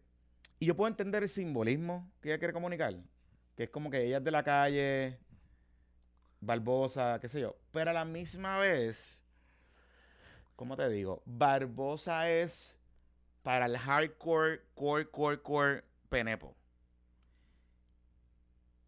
Pues eso se puede mover gente para allí. Pues qué sé yo, quizá. Pero una campaña que tú dices que tú estás corriendo contra la élite del partido, pues a mí me parece que la élite del partido representa a Barbosa. O sea, Barbosa, la, no sé. O, sea, no, no, no, no sé cómo es la contranarrativa de tú hacerlo en allí. Digo, la contranarrativa es que cuando Pipo anunció su evento en el lobby del centro de convenciones, Jennifer González dijo, ah, lo está haciendo en el lobby. Ja, ja, ja. Porque no se atreve a hacer un salón grande. Entonces, pues ahora ya lo está haciendo en una callecita de un casco urbano, frente a una casita de madera. Digo, o sea, Bayamón se ha convertido en la sede de facto de la, Claro, de la, de la obviamente lo vas a hacer allí porque nada más con los empleados municipales Sí, de- del King of the te- North tú lo llenas. Yo estoy claro. Exacto. Y pues vamos, ya no va a ser un evento para quedar mal, para que se vea vacío. Pero sigue mandando un mensaje. Esto que empezó como un cohete, ahora parece un petardo. Sí, sí, sí. sí. O sea, no, no Beat a Bang, but a Whimper. Bueno, y lo que lo otro que estoy escuchando es que Ramón Luis va a ser el director de campaña. Como ceremonial. Maybe. Ah, ¿de verdad? Sí, sí. Y van a tener a Auriel corriendo la cosa. Ah, ¿de verdad? Sí, aparentemente eso es lo que estoy Eh, pero eso, eso, si eso es verdad, es un, Eso es lo que estoy- mensaje poderoso. Eso es lo que estoy escuchando. Porque entonces, aunque no haga el trabajo, lo van a soltar a, a los medios. Digo, él está, él, él él- él está por ahí. Sí, pero, Pero- no está todos los días. No. no O sea, ¿me ahí. entiendes? No es una persona que está ahí. Digo, y en verdad, tienen que, tienen que sacar a Palga. O sea, de verdad que Palga no puede seguir siendo. O sea, me dicen que. Sagal estuvo- estaba encabronado No podía bregar con Orlando Vargas. Saiga, él está encabronado con Palga. Él dice, para el carajo. O sea, no podemos. Pero es que, eh, ho- ho- honestamente, yo no entiendo, pa- ¿sabes? Palga. Ujú, Nieta. ujú, ujú, ¿What? ¿No tienes a alguien más? O sea, hasta la que le he asegurado es mejor. Que, vaya, güey, que tiene el Disney allí montado. Y viste que está con F fiscal y tiene un Disney montado en Gurabo. Bueno, como Villalba, que sacó F. Pero Villalba lleva sacando F toda la década. O sea, yo entiendo que Gurabo bajó. Vino, vino de, de, Mira, de, te- te- eh, de mal a peor. eh, una pausa. Vamos a ir a una pausa, pero Ajá. te pregunto. ¿Villalba Power va a hacer el CD de Navidad este año? Pues yo me imagino. Este es el último año que lo puede hacer porque el año que viene es vida electoral. Por eso, o sea, Y este- ya el año que viene después las elecciones. por eso, pero más- ahora Yo es- presumo que lo debe. Y con debe video, con video navideño. Yo espero que lo haga con video navideño, seguro. Que tire la casa por la ventana. Si es la última. Porque en el Senado no le van a pagar un CD. En el Senado no le van a pagar un CD, David. Vamos a una pausa, le doy ahí con los amigos que presentan. Bueno, vamos, vamos a la pausa. Y como les anunciamos en el último episodio, ya empezó el Go Faster Week de Aeronet durante toda esta semana hasta el lunes 27 de noviembre. Llegó la oferta que cambiará tu manera de conectarte al internet. El Go Faster Week. Escuchen, escuchen la oferta para planes del hogar. Por 49 dólares al mes te llevas el plan Go5 que son 75 megas de download y 15 megas de upload y te regalan un router mesh sin ningún costo. Te regalan el router mesh adicional si quieres añadir dos pods para que la conexión mesh esté igualita en toda tu casa o apartamento. Te cobran 5 pesitos al mes. O sea que por 55 dólares al mes te llevas el internet más rápido y confiable de Puerto Rico. eh, el internet de Aeronet pero solamente si te apuntas en esta semana de el Go Faster Week. Importante, la oferta Go Faster Week está sujeta a ciertas restricciones. Es para clientes nuevos residenciales con un contrato de 24 meses y un depósito inicial. Acelera tu vida, dile adiós a las descargas lentas con Aeronet. Tu vida online es instantánea. Aprovecha las ofertas del Go Faster Week hasta el próximo lunes 27 de noviembre.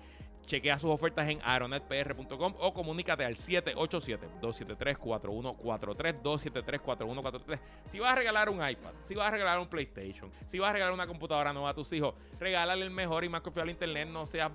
¿Tú te imaginas? Eso es como regalar un carrito de, de carrera sin batería. Pues si vas a regalar el iPad, regala también el mejor internet de Puerto Rico, el internet de Aeronet y este precio del Go Faster Week no regresa, así que aprovecha, la oferta termina el lunes 27 de noviembre. Y también, si le quieres cambiar la vida a ese ser querido que está derritiéndose en su casa, pues regala los mejores aires acondicionados, los aires Mitsubishi Heavy Industries que te ofrece Aircon. Son aires de alta eficiencia con gran capacidad de enfriamiento, operación silenciosa y la mejor tecnología japonesa para tu hogar o negocio. Los aires Mitsubishi Heavy Industries son recomendados por los expertos para mejores rendimientos en tus sistemas de energía solar. Comunícate a Aircon al 787-707-0556, 707-0556 y pregunta por sus planes de financiamiento. Chequea estas y otras ofertas en Aircon, Air de aire, conpr.com. Y ahora, de regreso a este PPP Extra. Mira, este, regresamos, continuamos aquí. Estamos en el miércoles naranja. Estamos en el miércoles naranja. Estamos en el miércoles naranja, este, que eso es de empresarios, de empresarios de Puerto Rico, empresarios por Puerto Rico. Exacto. Eh, empresarios que crean empleo. Y nos honran con su presencia. Sí, sí, sí.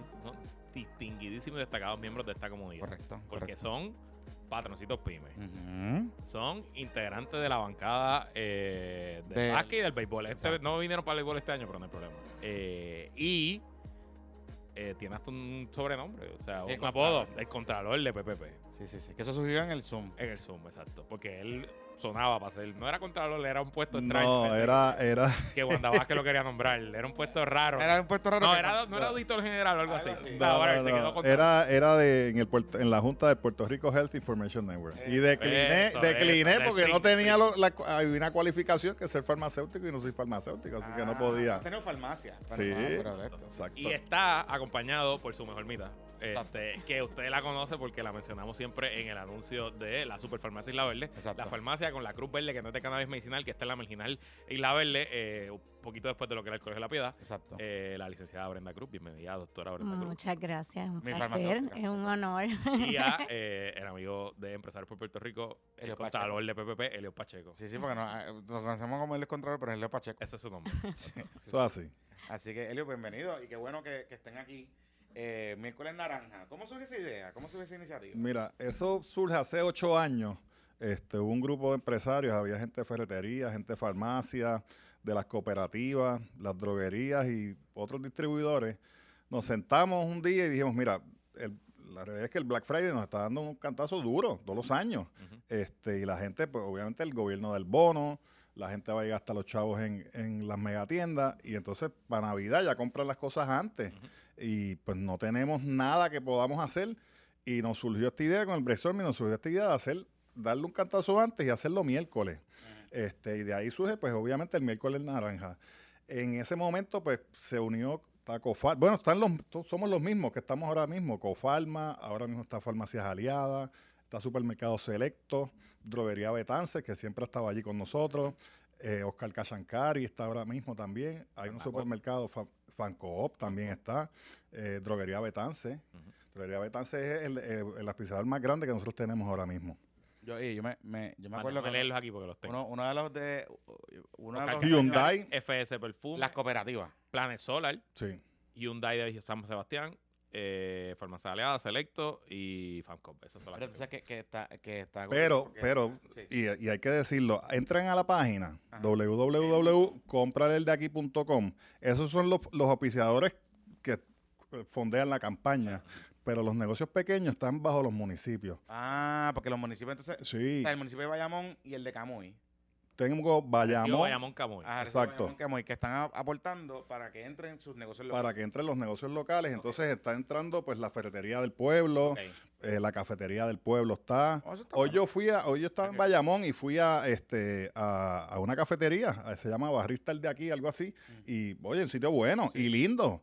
Y el chamaco joven que estaba allí, Y es en el, pi- en el casco urbano. en el casco urbano, el, el chamaco después de la pandemia, pues montó su, su, su barrista, su, Sí, que, que su vayamos. cafecito. Que vayamos. El Kingdom Dinner tiene un montón de incentivos. Particularmente si van a meter negocios en el, en el casco. Como que te dan. un Sí, tiene incentivo de patente. Sí, sí, sí. Y la gente se queja, no, que si las patentes, que es cierto, pero oye, váyase- Diego va a hacer el evento allí. puede ser, puede ser, puede ser. váyase a los cascos urbanos que lo- los alcaldes están dando beneficios y incentivos y exenciones en la gran mayoría de ellos. Porque los cascos urbanos hay que, hay que resurgirlos nuevamente. En Estados Unidos, tú vas y los downtown son la son el, el foco económico de cada, Sí, de no cada ciudad. No son los centros comerciales, los centros comerciales están vacíos. Están vacíos. Entonces nosotros acá tenemos todo lo contrario.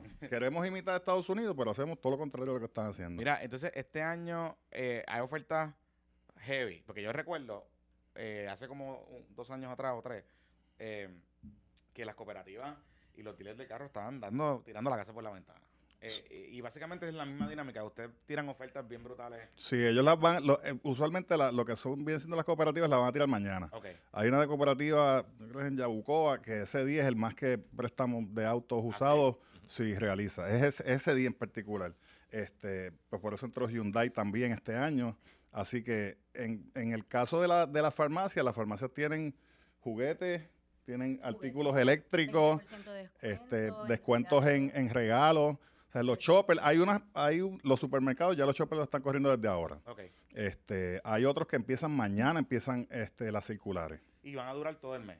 Van a durar, sí, hay unos que duran 15 días, hay otros que duran un día solamente, por eso tienen que entrar a la página para entonces saber cuáles son los, los especiales que tienen. Y la idea es continuar esta campaña el año entero. O sea, no solamente es un día, es con- o sea, seguir haciendo conciencia a la gente que comprarle el de aquí. Realmente, lo primero es que por cada dólar que tú inviertes en un negocio local, se crean casi seis empleos. Oh, wow. Eso es un montón. Sí, y oye, esto no es un invento de nosotros. Nuestro amigo Joaco Villamil, de Estudios Técnicos, se le encomendó un estudio y pues esa es la, la persona que...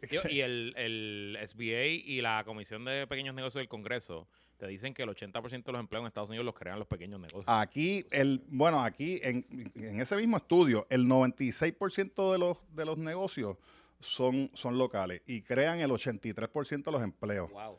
Que la fuerza laboral, realmente, la fuerza laboral grande está en los pequeños Sí, comerciantes. sí, que, que- que es cuestión de, de- de apoyarlos y de ir. Y, y- y te cuento un poco por experiencia, y lo hablaba con, con Brenda, eh, voy a la farmacia, Ujú. ¿verdad? Este, y porque vivo cerca.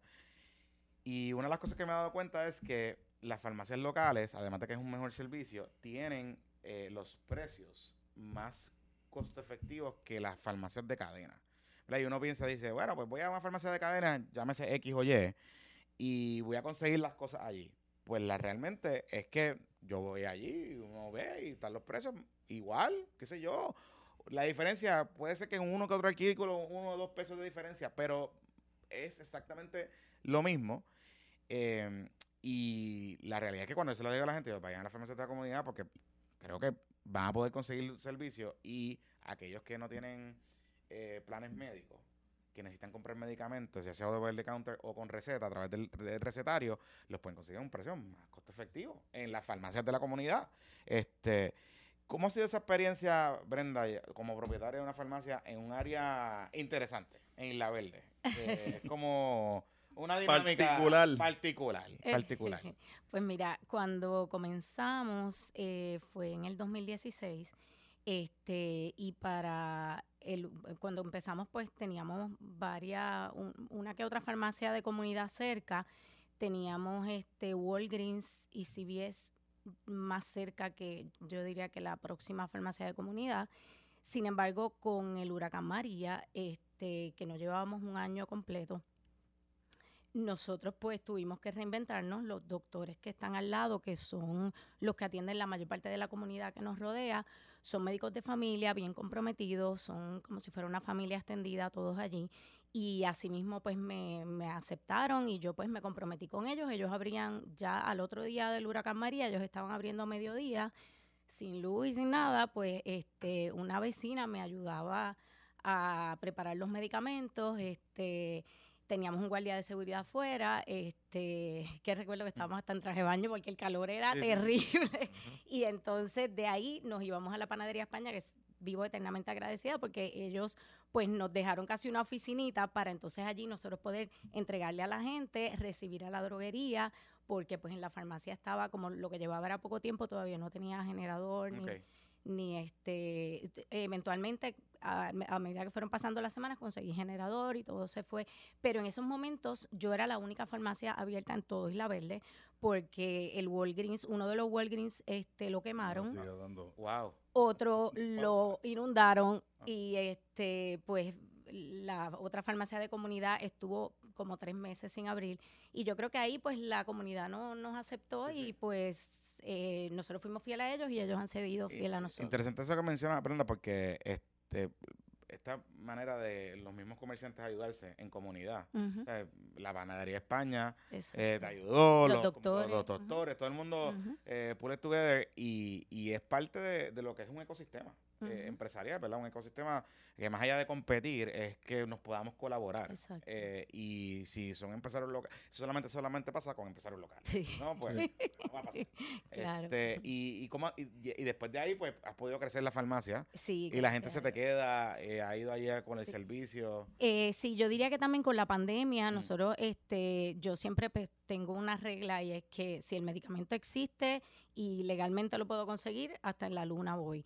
Y asimismo es pues prestando los servicios farmacéuticos y pues para la pandemia no fue una excepción, estábamos comprometidos, aunque las mascarillas y los sanitizers estaban a veces a 50 dólares porque estaban carísimas, pero todo el tiempo estuvimos supliendo los artículos de primera necesidad y obviamente no nos quedamos atrás, pues también abrimos una clínica de vacunación para poder aportar con la pandemia a, frenar los casos.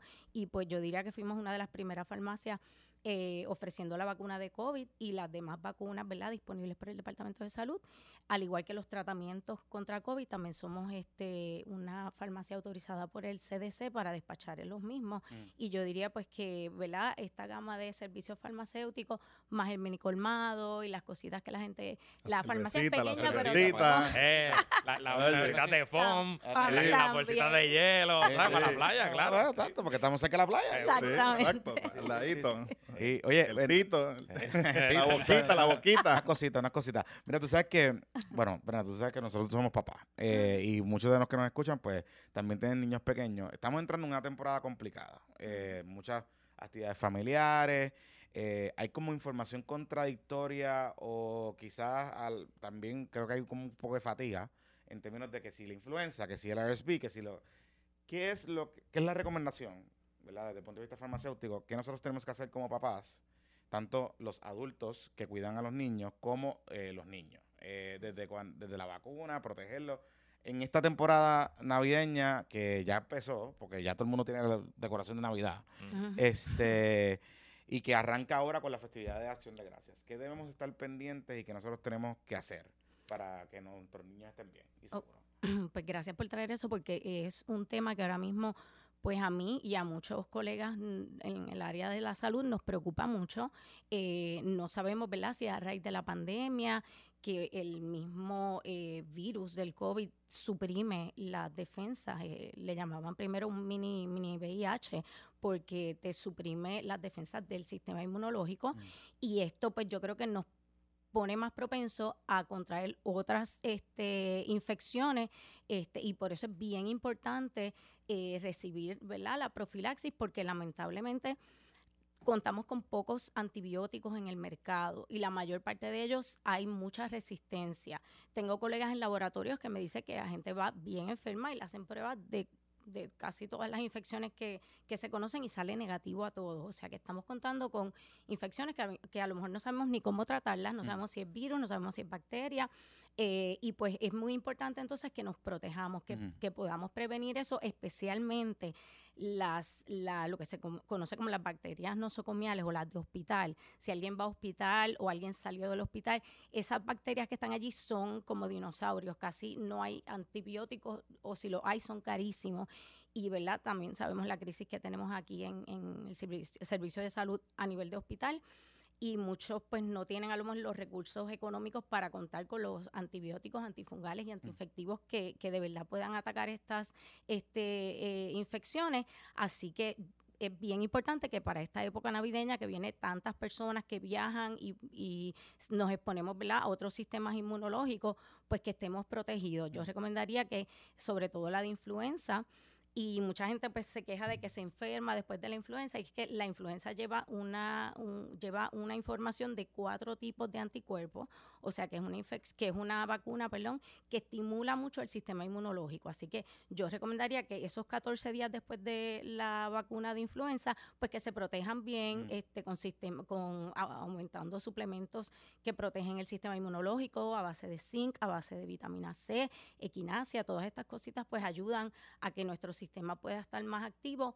protegiéndonos. Y otra que también recomiendo mucho es la de pulmonía. La de pulmonía va este, bastante específico a estas bacterias de hospital nosocomiales.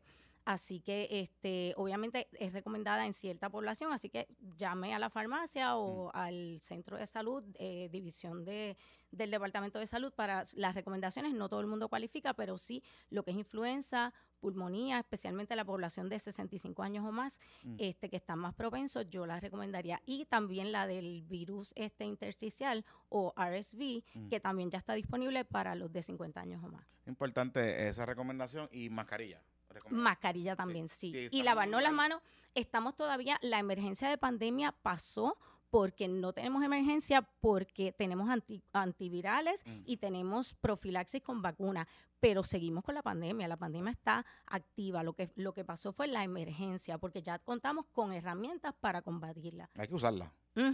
Sí, yo recomiendo mascarilla, lavarse las manos, volver a lo mismo, especialmente en actividades grandes eh, para esta época navideña, que muchas veces vienen de diferentes países, como hablamos ahorita, y pues se, se puede estar exponiendo a... Mira, y cambiando el tema, ¿qué ofertas hay de miércoles naranja en la Superfarmacia Isla Verde?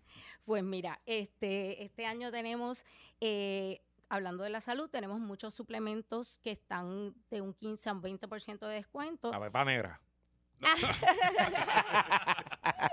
Oye, tú no vendes eso. Eh, Eso, eso en No. Capela. No, no. Mira, no, fíjate, no vende la pepa negra. Los Pero- viejitos no van buscando la pepa negra. A lo mejor, mira, a ver. Pero lo que No te Mira, a la otra, busca otra, la pepita azul, la pepita- Sí, la, bebida- sí. la amarilla. La amarilla, la La amarilla. amarilla. Exacto, exacto. No, pero básicamente tenemos este descuentos en muchos, este, mucha variedad de artículos, sobre todo suplementos, como estábamos hablando ahorita, para el sistema inmunológico, la, la línea de Emergency, Centrum, están entre un 15 a un 20% de descuento, al igual que regalitos para Navidad, tenemos estuches de perfume, eh, tenemos también un, un reloj inteligente que está en 25 dólares, Oh, nice. este, no es marca Apple, pero Pero está bien. Pero Pero, está- bueno, está resuelve, bueno. Resuelve. sí. muchachos, eso es importante. Sí, Y, y obviamente nuestros precios siempre son bien competitivos, así que los invitamos a que pasen por nuestra farmacia y puedan entonces ver y comparar ustedes. Sí, la verde, farmacia Isla Verde. ¿Cómo es la, la Cruz La, Verde? la de la Cruz Verde que no Que te no te cannabis. Que no, no queremos que lleguen llevan, buscando. Sabes que en. Madrid las farmacias también tienen Tienen Cruz ver- Verde. Entonces, en el Sí. viaje fue un pana mío, además de mi familia, fue un amigo mío y me dice, diablo, que muchos dispensarios de cannabis. Yo, no, jíbaro, eso es una farmacia. La farmacia. Actually, Oye, y es el concepto, de ahí mismo fue que lo sacó. Sí. Sí, antes que los cannabis, Antes de- 2016. Ah, porque desde 2016, ese- de ahí, esa es la inspiración, o sea, de... es de- Yo tuve un viaje en el 2015 este, y sabía que me iba a quedar sin trabajo. Yo estuve 13 años trabajando en la Aquella viene industria del, del farmacéutica. lado oscuro. Ah, Sí. de- de- de- o de los malvados, de los De malvados. los malvados. Bueno, no, pero yo estaba en el área de vacunas y Ok. por eso es mi, mi inspiración, ¿verdad? En mi, en mi clínica de vacunación. Eh, pero sí aprendí mucho este, del lado oscuro y del lado no tan oscuro. este, pero sí sé, yo me acuerdo que en, rapidito, cuando tenía este viaje, me, me di cuenta que me iba a quedar sin trabajo y todas las farmacias allá, mi, apellido, mi apellido es Cruz y siempre mi color favorito es verde. Y yo, y ay, mira, si pongo una farmacia va a ser de, de esto, pero, pero sí, fue antes de, de los dispensarios. Ah, pero está chévere. Yo no, digo, porque los dispensarios, eso es, es como una marca, yo creo, ¿verdad? No, es por- por- No, porque hay de, hay de, No. la mayoría son verdes, pero hay de otros colores Sí, también. Sí, Sí, sí, sí, visto, ya, ya están diversificados. Hay Ya, que son, ya, que ya. son azules. Al principio, al principio tenía miedo de poner la hojita de marihuana y yo. No, ya, no, ya eso Ya pasó. le importa, No, ya las promos de los. 420 y eso. eso ya, no, eso, exacto, eso pasó ya. Eso pasó. Ya, ya, ya está por ahí. Mira, eh, ya para finalizar, este, Elliot, desde el punto de vista de la organización, estamos finalizando este año, el año 2024. ¿Cómo, en general, cómo le ha ido a los empresarios en este año y cómo ustedes, qué anticipan para el 2024? Pues mira, mucho, o sea, le ha ido, le ha ido difícil porque, o sea, en cuestión por los permisos, los permisos siempre ha sido un problema. Este, ese es el, ese es el, el dilema de aquí de nunca acabar. El, el reglamento conjunto lo declararon nulo dos veces. El portal, tú tratas de hacer una renovación con el portal de- del La Single Business Portal. esa. Sí, se está trabajando, incluso Manolo Sidra ha sido bien vocal y bien abierto. Este, gracias a Dios que lo tenemos allí, como le dicen al panadero, Al panadero. porque él te contesta el teléfono y te resuelve. Eh, yo entiendo que este año, pues, pasando esas vicisitudes y arreglando ciertas cosas eh, dentro del reglamento de permiso, este, se van a poder realizar más negocios aquí en Puerto O Rico. sea, que, que la cosa está más o menos. No está Bueno, recuerda que venimos de, después de la pandemia, hubo un boom de dinero este, y la gente tenía chavos. O sea, aquí se repartió chavos a todo el mundo y mucha gente dejó de trabajar también eh, y montaron negocios. Claro. O sea, que eso es lo que estamos viendo. Incluso tú le puedes preguntar a Brenda, conseguir técnicos de farmacia se le hace más difícil que conseguir un propio farmacéutico. Oh, wow. Wow. Sí, y entonces eso es una cosa que tú dices, mira, pero entonces ¿cómo vas a operar?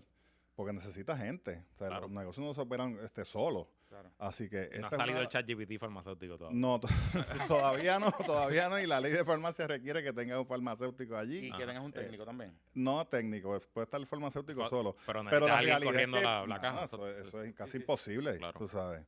Este, pero eso sí que ha sido un problema. Y ha sido un problema no solamente en las farmacias, sino en los supermercados. Bueno, en los mismos fast food.